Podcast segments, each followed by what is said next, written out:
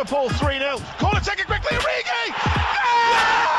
Está isolado Cristiano Ronaldo, vai embora Cristiano Ronaldo, mete, mete, mete, mete, mete, mete, bateu, golo, golo, golo, golo. Balotelli, Aguero! Posse de bola para Portugal, vai Éder, vai Éder, vai Éder, vai Éder, chuta, chuta, chuta!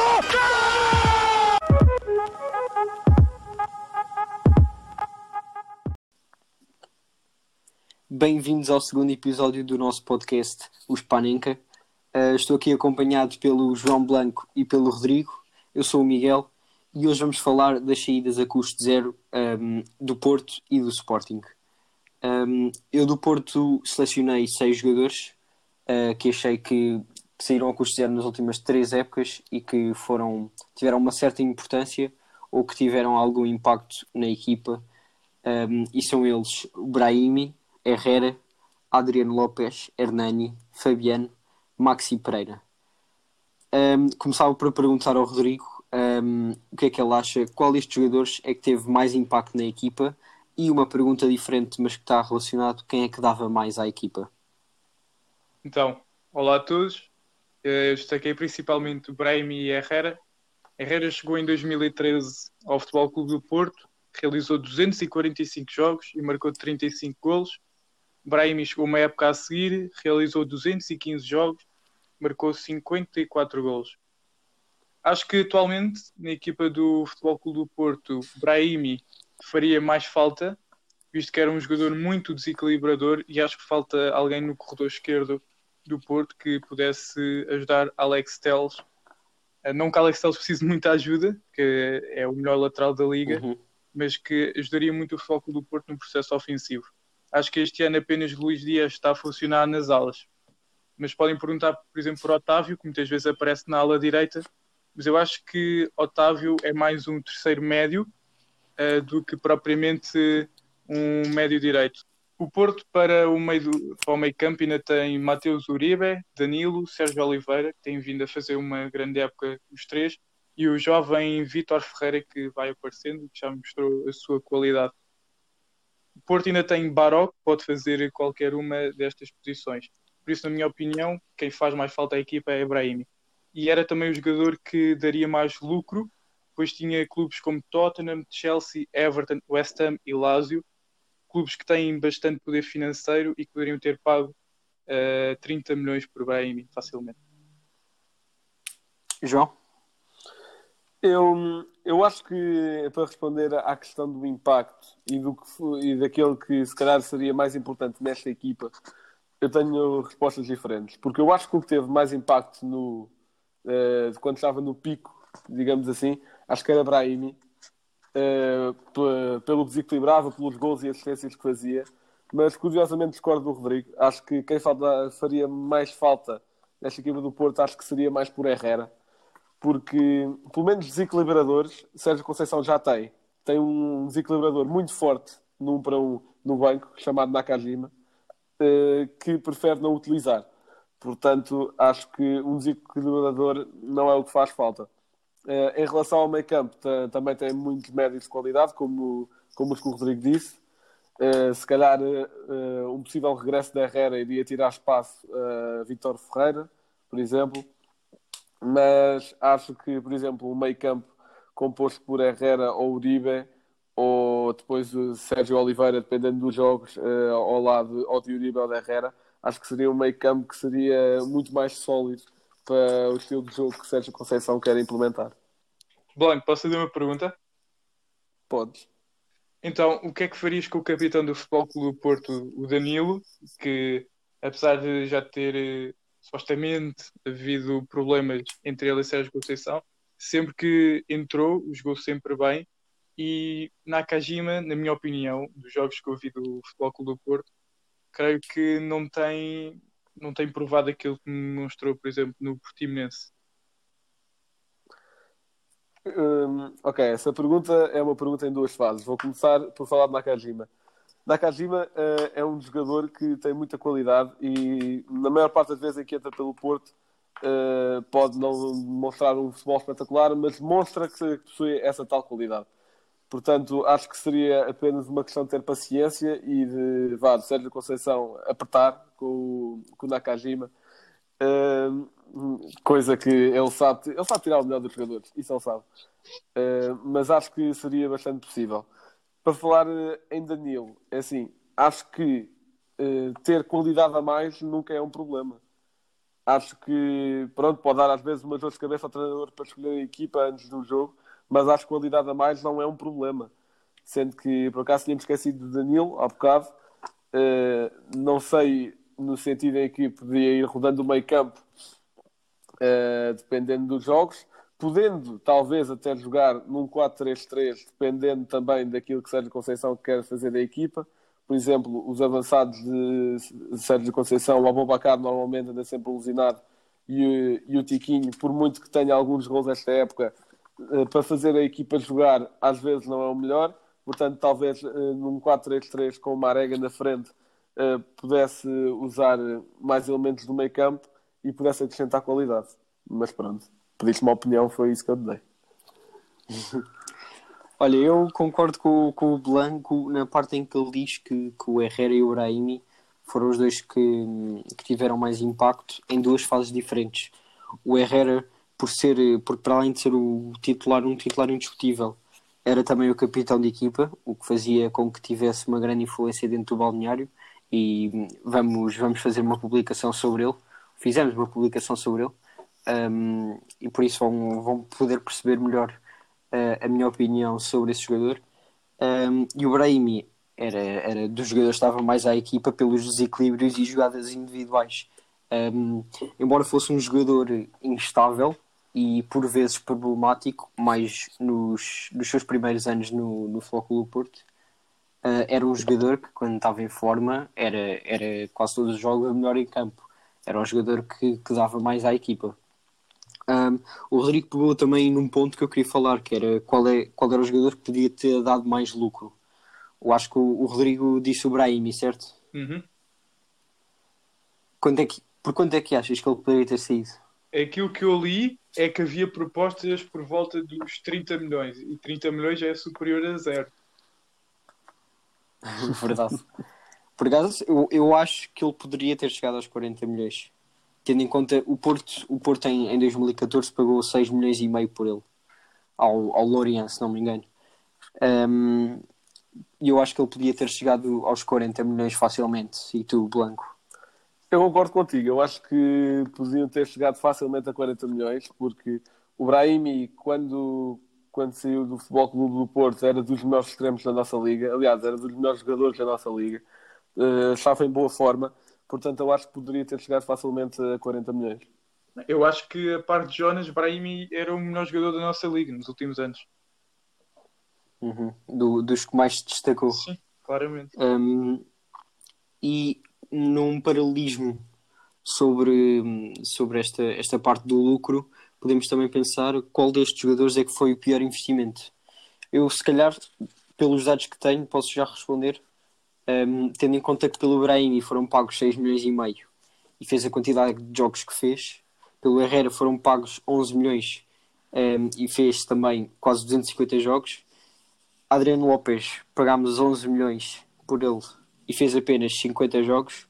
Por isso eu acho que podemos ficar por aqui e a minha resposta é Adriano Lopes pagar 11 milhões por um jogador que dá um ponta de lança que dá 7 gols à equipa.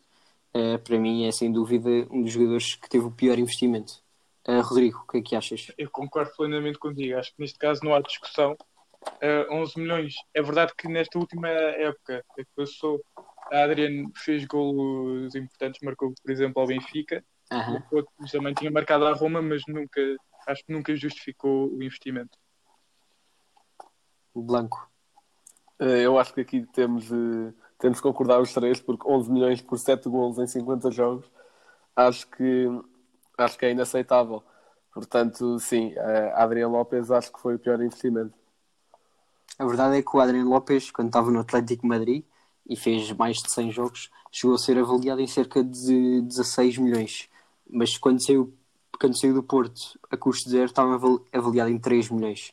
Por isso, mesmo assim, era muito difícil que o Porto conseguisse algum dinheiro por ele, tendo em conta uh, as suas últimas prestações. Uh, outra coincidência neste conjunto de jogadores que eu escolhi é que quatro deles foram contratados por Lopetegui um, sendo eles Brahimi, Adriano Lopes, Hernani, Ma Maxi Pereira. Um, será que o treinador espanhol também tem culpa pelo dinheiro que foi gasto nestes jogadores? Blanco.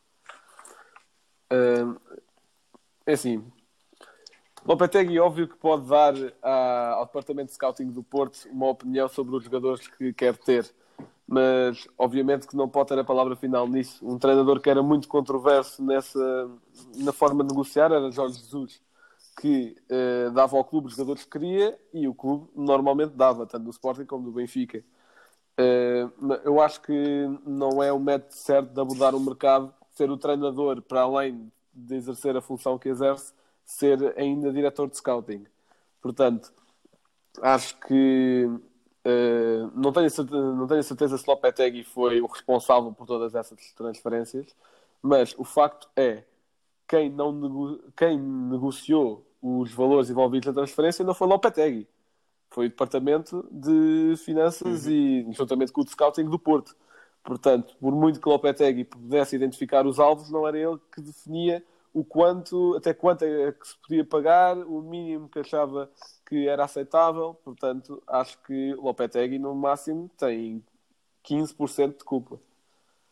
Uma história que nós falámos foi a de, de Imbolá, porque lembro-me do Pinto da Gosta dizer que o Lopetegui dizia que Imbolá era um Ferrari, o que, o que levou o Porto a pagar 20 milhões por ele. E lembro-me que esse jogador foi, foi muito criticado e o, e o treinador com ele, porque no, no caso desse jogador um, a culpa seria mesmo de Lopetegui, porque insistiu em tudo com Pinto da Costa para, para o comprar. Ainda assim o Porto conseguiu fazer 5 milhões de lucro, como estávamos a falar no outro dia, e, e não, foi, não foi assim tão mal. Rodrigo, o que é que achas? Lopetegui também tem culpa? Então, Lopetegui trouxe 24 jogadores para o Futebol Clube do Porto Uh, e nove deles foram espanhóis. Acho que ele tentou fazer aquilo que Nuno Espírito Santo está a fazer agora no Wolverhampton, só que o Lopetegui não teve tanto sucesso como está a ter o treinador português. Dos nove jogadores espanhóis foram eles Andrés Fernandes, guarda-redes, Alberto Bueno, Campanha, Casilhas, José Ángel, Marcano, Oliver Torres, Telho por empréstimo e Adriano Lopes. Muitos destes jogadores eu já não sei onde é que é, o Andrés Fernandes não sei, o Bueno está no Boa Vista, se não me engano. Campanha, acho que está no Levante. Uhum. Casilhas, infelizmente, acabou a carreira, daquilo que eu percebi. Está assim uma incógnita. José Ángel, não me lembro dele. O Marcano está no Porto, foi dos poucos que se afirmou. Oliver Torres também. Telho no Betis, mas infelizmente eu gostava muito de Telho, pessoalmente. Uh, foi um, um jogador que apenas teve uma temporada cá em Portugal uh, tinha a concorrência de Quaresma uhum. e de Brahimi, portanto também não se teve muito tempo para se mostrar. E ainda assim, e ainda assim conseguiu roubar o, o lugar ao Quaresma Exatamente. na maior parte Quaresma do era suplente. E ainda assim, sim, e ainda assim conseguiu fazer um hat-trick ao Sporting. É verdade. Era um jogador que eu gostava. E um grande Era um jogador que eu gostava genuinamente de, de ver jogar. Achava bonita a forma dele jogar não sei quanto é que o Porto teria de pagar para ficar com ele. Na altura acho que ainda estava no Barcelona. Uh... Sim, foi, foi emprestado pelo Barça. Mas destes três jogadores, os que tiveram sucesso no Futebol Clube do Porto, não vou contar contar porque só teve uma temporada, foram o Oliver, que foi bem vendido na minha opinião para o Sevilha, o Marcano, mais ou menos, uh, causa controvérsia, há muita gente que diz que Marcano é central para o Porto, e o Casilhas. Sim, já iremos falar dele também. Uh, com todo respeito ao presidente do Futebol Clube do Porto, Jorge Nuno Pinto da Costa, uh, não sei se ele ainda tem bem noção do dinheiro, uh, mas acho que há muita culpa de Lopetegui ao tentar trazer muitos jogadores espanhóis. poderia apostar, por exemplo, mais na formação do Futebol Clube do Porto e não o fez. Pegando na parte da direção, como estavas a falar, um, vamos aqui dividir um pouco as coisas. Vou pô-las desta maneira. Acham mais importante o retorno financeiro que estes jogadores poderiam ter dado ou o impacto esportivo que tiveram ao ficar mais uma época e poderem, ser, e poderem sair do clube a custo zero? Rodrigo. vou pegar no exemplo de um jogador que eu gosto muito, que é Ruben Neves. Uh, não sei se foi uma má venda para o Porto, agora vendo o que está a fazer, acho que foi uma, uma venda para o Porto. Quanto, quanto é que pagou por ele, o Wolverhampton? 18 milhões. Exato. Acho que antes do, da atualização do valor de mercado por parte do Transfer Market, acho que ele valia à volta de 50 milhões. Não sabemos o que é que Ruben Neves iria fazer Uhum. na sua segunda temporada como sénior do Porto. Ele que ainda, não Sim. sei se ainda é, mas foi o capitão mais jovem de sempre na Champions. É, Pois, ainda, ainda. é. Vender esse jogador por 18 milhões acho muito mau. Se tivessem esperado uma época, acho que poderia valorizar mais. Uhum. Uh, mas também depende dos jogadores. Alguns jogadores que vieram para o Porto já não eram novos. Andrés Fernandes não era propriamente novo. O, o Bueno ainda era, o Campanha também. O Marcano já não era assim tão novo. O Adriano tinha 25 anos, salvo erro. Portanto, também já não era assim um jogador que pudesse explodir no Futebol Clube do Porto. Não sei o que é que esperavam um deles, mas acho que não escondem uma coisa nem outra. Nem o, nem o retorno financeiro em muitos deles, nem o retorno desportivo. Mas no caso, no caso, por exemplo, de Brahim e Herrera, achas que, e sim, mais destes dois, achas que valeu o impacto desportivo que tiveram ou o retorno fina- financeiro era mais alto? Claramente, acho que, por exemplo, os 11 milhões gastos por Herrera, acho que eram para ser utilizados no momento. Até porque ele chegou e foi titular, se não me engano. Tal como Brahim, ou seja, eles tiveram muito Uhum. impacto desportivo. Sim, sim, sim. E eram jogadores adorados pelo Porto. Eu lembro de haver uma faixa num, num, num Porto Benfica, no Dragão, em que era Sérgio Conceição. Do outro lado, Herrera, após marcar o golo eh, aos 90 e tal minutos na luz. Eh, e do outro lado, Brahimi. Portanto, eram jogadores Uhum. que, o- que os adeptos do Porto adoravam. Eh, portanto, o impacto desportivo foi notório. Creio que não era muito para o financeiro e, como se vê, não chegou o retorno financeiro. Uhum. Blanco, qual é a tua opinião nestes, nestes dois assuntos? Impacto desportivo ou retorno financeiro? É assim, eu, eh, obviamente, é, é- é impossível negar que Herrera e Brahimi e, e até um bocadinho a Hernani e Adrian, pelos gols decisivos que marcaram na última época pelo Porto.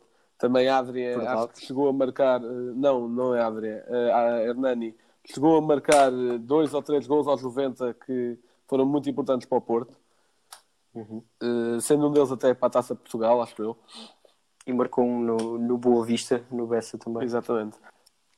Mas pegando em Herrera e Brahimi, uh, acho que é notório que o impacto deles na última temporada é inegável. Eles, uh, sendo que numa das épocas, numa das, nas- das suas últimas épocas, uh, ajudaram o Porto a ser campeão nacional e tiveram um grande impacto. Uh, agora, se eles tivessem saído uma época mais cedo, mas Brahimi, por cerca de, vá, como foi uma época a menos, 30 milhões, e Herrera, no mínimo dos mínimos, por 15, talvez, E já é muito pouco. exatamente, já é muito pouco. Talvez Herrera valesse, o, valesse ficar mais uma temporada, mas Brahimi, se calhar com 30 milhões, o jogador que o Porto poderia ter contratado ne- para apostar no futuro. Óbvio que estamos aqui a fazer cenários hipotéticos, mas acho que, no- acho que temos de separar os casos. Acho que no caso de Herrera valeu a pena ter ficado até ao fim, também por ser um bom líder que ajudou na última temporada do Porto. E Uhum. uh, por uh, Ibrahimi, acho que valia mais ter vendido. Pegando ainda num exemplo que é atual, que é Alex Telles, que ainda não renovou o seu contrato e que pode acontecer mais uma vez o Porto perder uma estrela do seu plantel uh, a custo zero, acho que, por exemplo, neste caso, vale a pena uh, deixá-lo porque está como hum, ele está a provar, ele está a ter um impacto importantíssimo nesta época pelo Porto, mas ainda assim, se o vendessem eh, na janela de verão, na anterior, talvez conseguissem no mínimo 30 milhões por Alex Telles, um dos melhores laterais esquerdos do mundo no momento. Posso só acrescentar uma coisa? Pode. O Alex Telles, eh, creio que é o melhor jogador do, do Porto. Eh, acho que não vejo assim um melhor jogador do Porto neste momento, até por isso ter tantos clubes atrás dele. Eh, e acho que o Futebol Clube Porto dá, oferece agora um contrato astronómico ou vai perder. É verdade que Alex Telles já provou o seu amor ao clube, muitas vezes, mas não sei. Não sei como é que vai ser a questão do dinheiro em relação ao amor ao clube.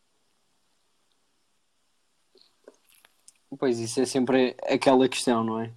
Mas ainda assim, o Alex Telles ainda tem contrato por mais uma época, não, não acaba esta época. Tem contrato até 2021. E por isso espero que, eu penso, penso e espero que, embora o, adoro, penso que ele vai sair na próxima, na próxima janela de transferências eh, por um valor avultado, de forma a que o impacto financeiro supere o impacto desportivo que ele poderia ter. Um, outra coisa que eu queria falar sobre era sobre um caso que, que deu muita controvérsia, que é o caso Marcano. Porque o Marcano chegou em 2014, n- num dos jogadores que o Lopetegui trouxe, por eh, cerca de 2 milhões e meio. Em 2018 acabou o, acabou o seu contrato e foi para a Roma, a custo zero. Jogou uma época na Roma, não fez muitos jogos. Uh, curiosamente, um deles foi contra o Porto. Uh, na época seguinte, retornou ao, retornou ao Porto por cerca de 3 milhões. Ou seja, o Porto deixa sair um jogador a custo zero e volta a comprá-lo por 3 milhões. O Porto já gastou 6 milhões quase no Marcano, tendo o jogador espanhol já tendo saído uma vez do clube. Qual é a tua opinião, Rodrigo, sobre, Em primeiro sobre lugar, acho caso? que Marca não é um jogador de perfil do Futebol Clube Porto. Acho que não sei quantas temporadas já tem, mas no mínimo quatro, acho eu. Ah, acho que não Sim. é um jogador para usar a braçadeira de capitão do Porto ele já usou algumas vezes quando Pepe e Danilo não jogam. E nunca percebi porque é que treinadores do Porto têm medo de apostar em Diogo Leite e Diogo Queiroz. Acho que são excelentes defesas centrais. Não percebo porque é que foram buscar Marcano outra vez. Eu não conheço muitos adeptos do Porto que gostem de Marcano, portanto acho um absurdo o Porto ter gasto quase 6 milhões em Marcano. Eu, por acaso, olha, eu discordo quando dizes que não tem perfil para ser capitão. Eu acho que o Marcano é um daqueles capitães silenciosos que se calhar os adeptos não, não notam nele, mas dentro do balneário deve, ter da- das, das vozes mais poderosas que, que existem dentro da equipa. Uh, Blanco, o que é que tu achas? Uh, eu acho que eu acho que Marcano tem perfil de capitão, mas pela história que, em que já envolveu com o Futebol Clube do Porto, eu acho que não devia ser capitão. Da forma como saiu e Exatamente. depois, Sim, sim. uh, entretanto, voltou, mas isso pronto, era porque ele tinha esse desejo de se calhar se reconciliar com o Porto ou de relançar a carreira outra vez num clube onde teve sucesso, porque ele tem qualidade. Uh, óbvio que se fosse a do Porto, se calhar apostaria mais num Diogo Leite ou num Diogo Queiroz, mas uh, Marcano tem qualidade. Só que acho, na minha opinião, uh, se eu fosse treinador do Futebol Clube do Porto, Eu nunca daria a braçadeira de capitão ao Marcano. Depois de falarmos de vários jogadores de Futebol Clube do Porto, agora é- passamos ao, ao Sporting. Blanco, passa a palavra. Então, eh, nos últimos anos também vários jogadores saíram do Sporting a custo zero, óbvio que em circunstâncias diferentes. No Porto foi porque não renovaram o contrato. No Sporting, alguns deles nos últimos anos foi porque as direções, as respectivas direções, decidiram mesmo eh, libertá-los a custo zero, no meio de uma janela de transferências onde podiam eh, conseguir ter dinheiro por eles. Eh, entre esses jogadores estão aqui uma lista de 10, aliás, 11, onde, onde eu destaco. André Pinto, Salan, Slavchev, Seidu Dumbiá, Pedro Silva, Brian Ruiz, Spalvis, Bruno César, Nani, Monteiro e Castanhos. Entre estes, acho que, acho que podemos concordar que os que deram mais ao plantel foram Nani, Monteiro, Salan, Brian Ruiz e eh, Bruno César. Vou começar por Nani, que na altura em que saiu era capitão do Sporting.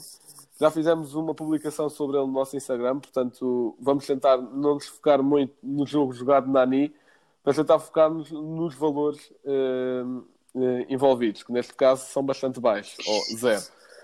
Eh, Na- Nani teve. Estamos só a falar na sua segunda passagem pelo Sporting. Eh, Nani, aliás, uma terceira, uma terceira, porque ele chegou a estar emprestado pelo Manchester United.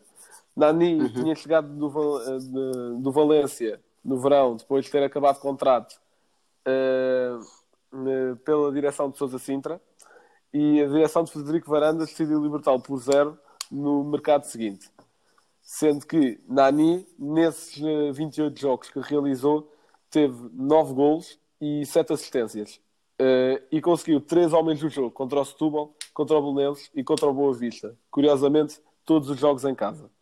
Eh, Miguel, o que é que achas?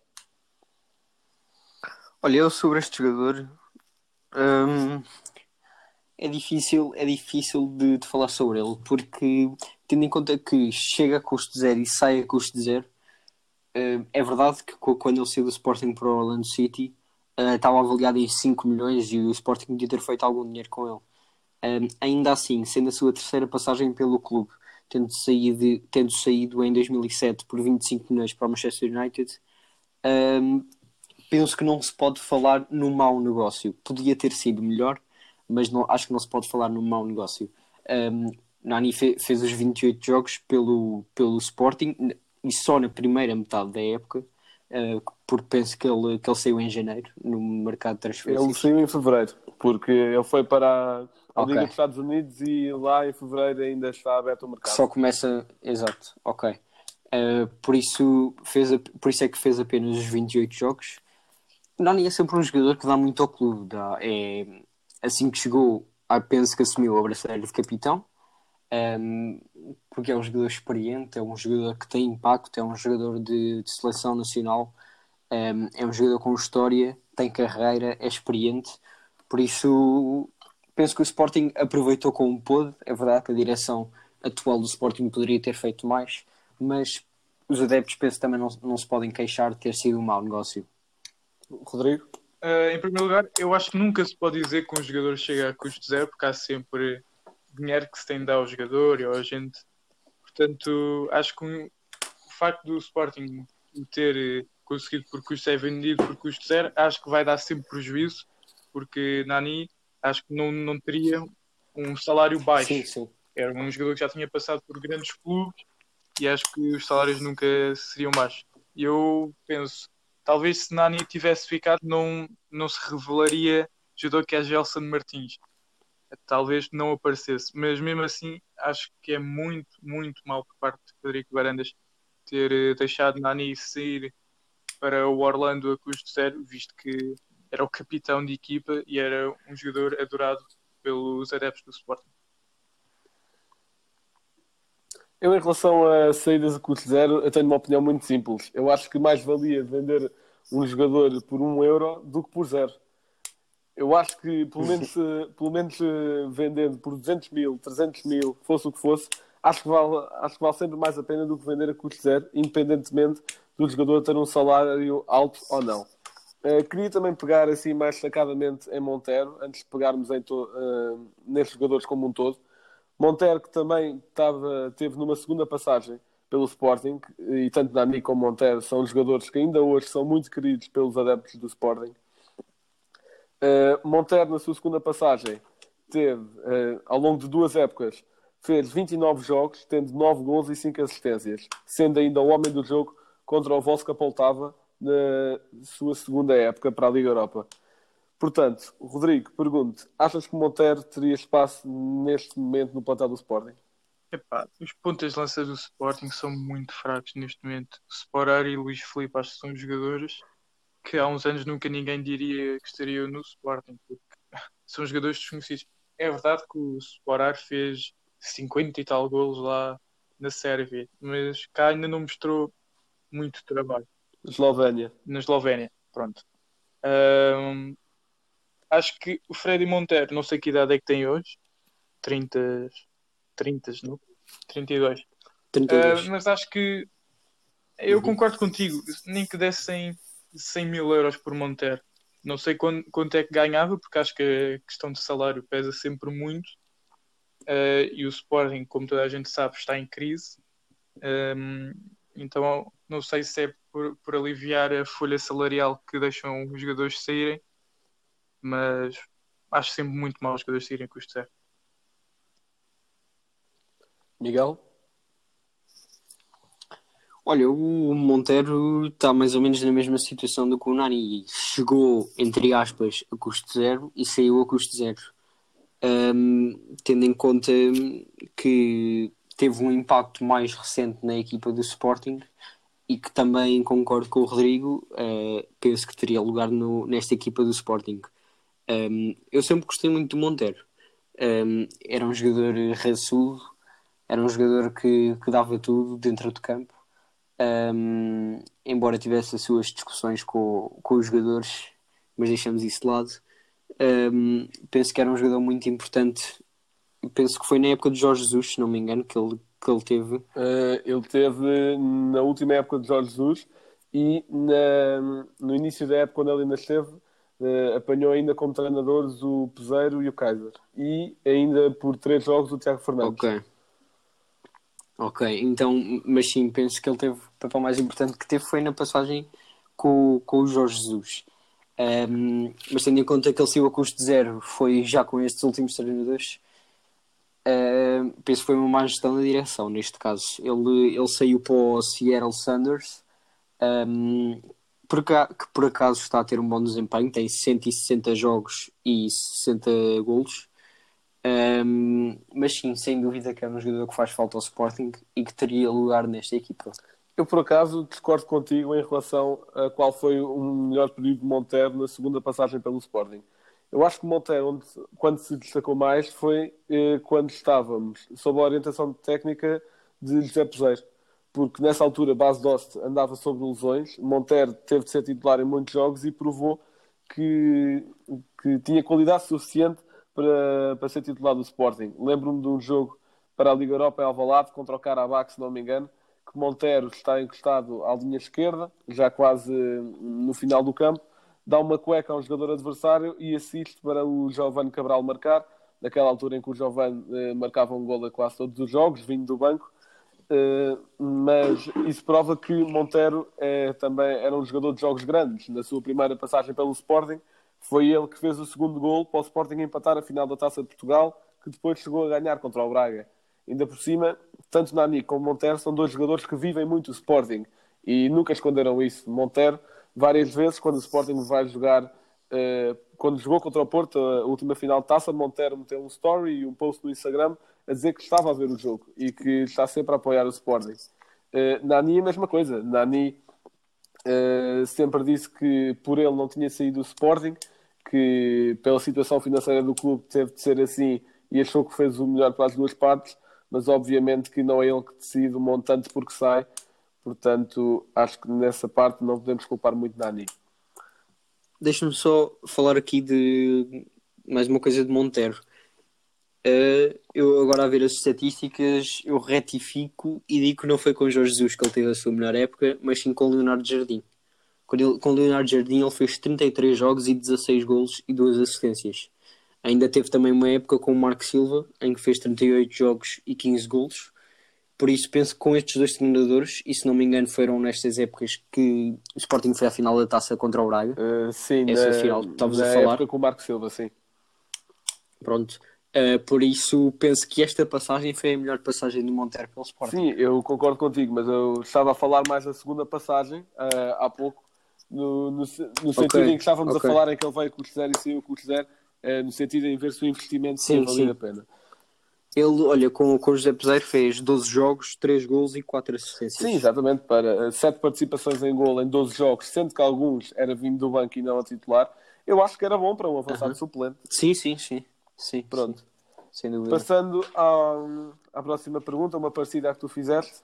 Uh, qual destes jogadores é que poderia ter dado mais lucro? Entre aqueles que eu tinha dito inicialmente, mas podemos focar-nos nos principais, entre Nani, Monteiro, Salan, Brian Ruiz e Bruno César. Miguel. Olha, na minha opinião, sem dúvida, Brian Ruiz. Ten- ainda que no ano em que o Brian Ruiz saiu do Sporting, eh, ele estava avaliado em apenas um milhão e meio, e o Bruno César ahm, e o Bruno César em 3 milhões e o Nani em 5 milhões, ou seja, destes três jogadores, o Brian Ruiz era o que estava avaliado em menos. Ahm, ainda assim, ele no Sporting atingiu, atingiu os 7 milhões e meio em valor de mercado. Por isso, acho que o Sporting, se o tivesse vendido na altura certa, uh, teria sido um jogador que tinha dado um bom retorno ao clube, tendo em conta que pagou apenas 1 milhão e 300 mil euros uh, pelo jogador. Rodrigo. Acho que o jogador que mais lucro poderia dar ao Sporting era Brian Ruiz. Era um jogador com imensa qualidade, mas acho que ficou marcado uh, pelo, pelo falhanço contra o Benfica na época 2015-2016. Em relação a Nani, acho que era um jogador para acabar a carreira no Sporting, apesar de ter uma alta folha salarial, era um jogador para acabar a carreira na Nani. Mas aquilo que muitas vezes se diz é que os jogadores saem custo zero devido à folha salarial mas depois Frederico Varandas, que despachou muitos destes jogadores, gastou 10 milhões de euros em Ruben Amorim. Uh, pronto, cada um tem as suas prioridades em termos de negócios, mas eu por acaso discordo de vocês os dois. Eh, eu acho que Brian Ruiz não, não seria o que daria mais lucro, no sentido em que Brian Ruiz chegou ao Sporting por 1 milhão e, 32, e 32, 320 mil. Uh, Brian Ruiz, na sua primeira época, fez, foi a época 2015-2016, fez uma época astronómica, 46 jogos, 13 gols e 15 assistências. E obviamente que após uma época dessas, nenhum clube tem em mente vender um jogador assim. Uh, na época a seguir, ele, ele baixou muito o seu jogo.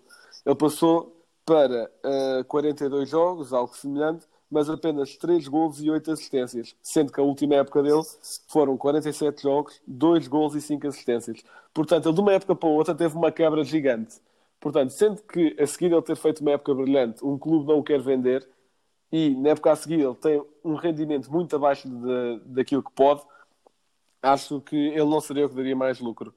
Daqui, destes 5, se calhar o que eu acho que daria mais lucro seria Nani porque ele chegou a, custo zero e hum, eu acho que Nani seria um jogador para vender facilmente, no mínimo por 2 milhões. E acho que, uh, pelo todo o historial que tem, pela experiência que tem, pela qualidade que ainda demonstrava ter, mesmo com a idade que tem, uh, acho que seria o que, o que o Sporting conseguiria ter mais lucro. Então, mas por exemplo, o, o Nani uh, sairia do Sporting por cerca de 2 milhões, ou se o Sporting fizesse esses 2 milhões, faria um lucro de 2 milhões. Sim. Achas que o Brian Ruiz, tendo em conta que tinha saído, tinha, que tinha chegado ao Sporting por 1 milhão e 300, o Sporting não conseguia vender nem por 5 milhões? Acho que não. Acho que depois daquelas duas épocas, ou mesmo que querendo vender no final da, da primeira época em que teve um mau rendimento, acho que o Sporting não conseguiria por, eh, por 5 milhões. Acho no máximo dos máximos 3. Ok, ok. Mas passando à próxima pergunta, uh, agora pegando também em todos os jogadores que, que eu disse, porque eu quero destacar aqui especialmente dois, qual é que acham que foi o pior investimento? Eu posso repetir os jogadores. Uh, André Pinto, que chegou a custo zero, Salan, que chegou a custo zero, Slavchev, que chegou, que chegou uh, por 2 milhões e meio, Dumbiá, que chegou por 3 milhões, Pedro Silva, que é de formação, portanto não conta bem como investimento, Brian Ruiz por 1 milhão e 300, Spalvis por 1 milhão e 600, Bruno César vai a custo zero, Nani a custo zero, Monteiro a custo zero. E Castanhos 2 milhões e meio. Portanto, Rodrigo, qual é que achas que foi o pior investimento do Sporting? Eu não tenho um, tenho vários. Porque essa lista é enorme de jogadores que se revelaram ser uma desilusão no futebol português. Começo por Dumbiá, que foi um mau investimento devido ao alto salário que ele tinha. Acho que era dos jogadores mais bem pagos do plantel do Sporting. Pois acho que o Brian, apesar da queda, de, eu vou ter vários aqui para nomear. Brian, apesar da sua queda de rendimento, acho que era um jogador de qualidade. Não sei o que é que aconteceu, se o psicológico começou a afetar, mas era um jogador para manter no clube, se não evitar sair a custo zero. Depois Castanhos, acho que o nome fala só por si, que era um jogador que nunca deveria ter vindo para o Sporting, ele agora está a jogar na, na segunda divisão da Coreia. Pois Bruno César revelou-se o homem dos jogos grandes, marcando a Dortmund, Real Madrid e Juventus. Acho que poderia-se ter conseguido alinhar. Depois Spalvis, Fokob, Slavchev e Labiad eram jogadores que se via que não se estavam a afirmar, eram para vender na época a seguir. E depois André Pinto, acho que foi, não foi um mau investimento, era um jogador que quando entrava cumpria, ele não jogou muitas vezes, mas cumpriu desde que jogou. E para mim, não, não está nesta lista, o pior negócio da história do Sporting foi a, ve- a venda de Bas Dost. Miguel? Olha, eu vou dizer o primeiro nome que o Rodrigo mencionou, o Dumbiá. Acho que gastar cerca de 3 milhões por um jogador que é verdade já tinha dado provas que era bom no CSKA, eh, mas o que fez no Sporting não justifica nem de perto o dinheiro gasto nele.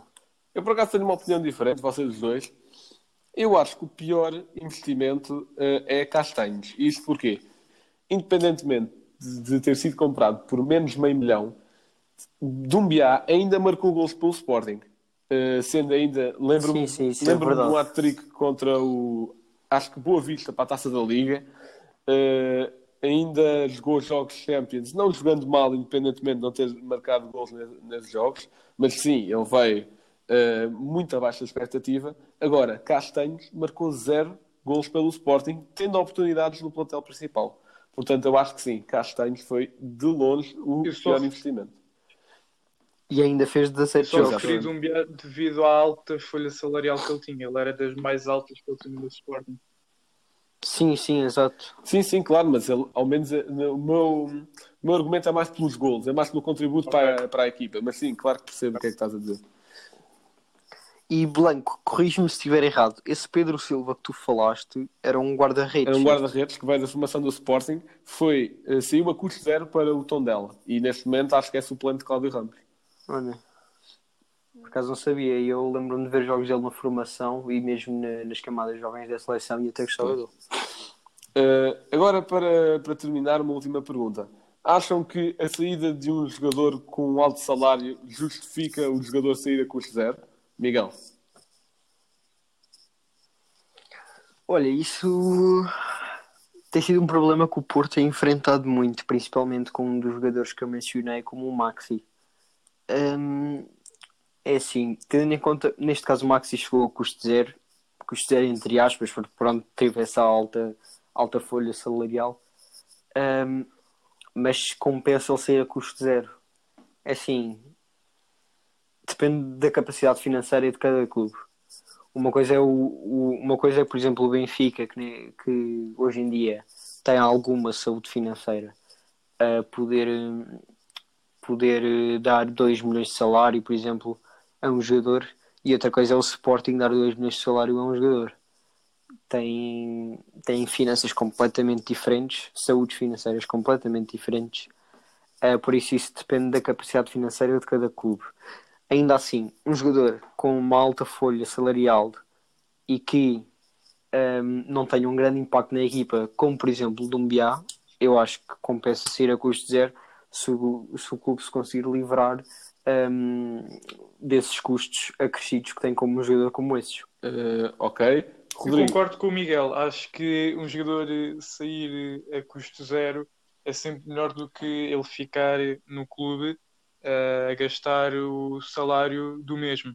Por exemplo, o Labiade, quando chegou, que era uma grande revelação que vinha para o Sporting, eh, era dos jogadores mais bem pagos do plantel e não sei se Uhum. jogou algum jogo oficial pelo Sporting, mas a verdade é que acho que foi melhor despacharem. Uh, sim, sim, ele fez vários jogos oficiais pelo Sporting. Uh, ele saiu do Sporting porque queria um salário uh, igual ao de Patrício. E Patrício era o, o jogador mais bem pago do plantel, 2 milhões por ano. Era o que Labiado queria, sendo que não jogava nem um quarto do que Patrício Pronto, contribuía é- para a equipa. Ainda assim, ele, ele agora está no Ajax. Sim, exatamente. O, o, Labiado, o Labiado fez 27 jogos pelo Sporting, máquina. 3 gols, 3 assistências. Pois, lá, lá está. Estamos a chegar ao fim deste podcast, mas como sempre, antes de encerrarmos, temos um facto curioso. Uh, então, uh, o facto de hoje é o jogador de futebol profissional mais novo de sempre foi um jogador chamado Bryce Brits e uh, ele foi registrado na Federação Belga com apenas 20 meses de idade. quê? Uh, Calma, deixa-me explicar. Ele foi registado em novembro de 2013 na Federação Belga pelo um clube chamado FC Racing Boxberg por impressionar os responsáveis do clube após driblar uma série de cones. Ele atualmente tem 7 anos e ainda está registado no clube. Por acaso eu lembro-me de ouvir uma história dessas, acho eu. E realmente, Exatamente. uma história caricata. Ele foi com, com, Com 20, 20 meses foi. E ele com 20 meses driblou Exatamente. cones. Por- Olha, isso 20 meses nem, nem dois Se calhar anos. daqui a 10 anos vamos estar a ouvir falar de um Bryce Bridge e já sabemos quem é. Olha, espero que sim. Bryce, estás a ouvir isto, vem para o Porto.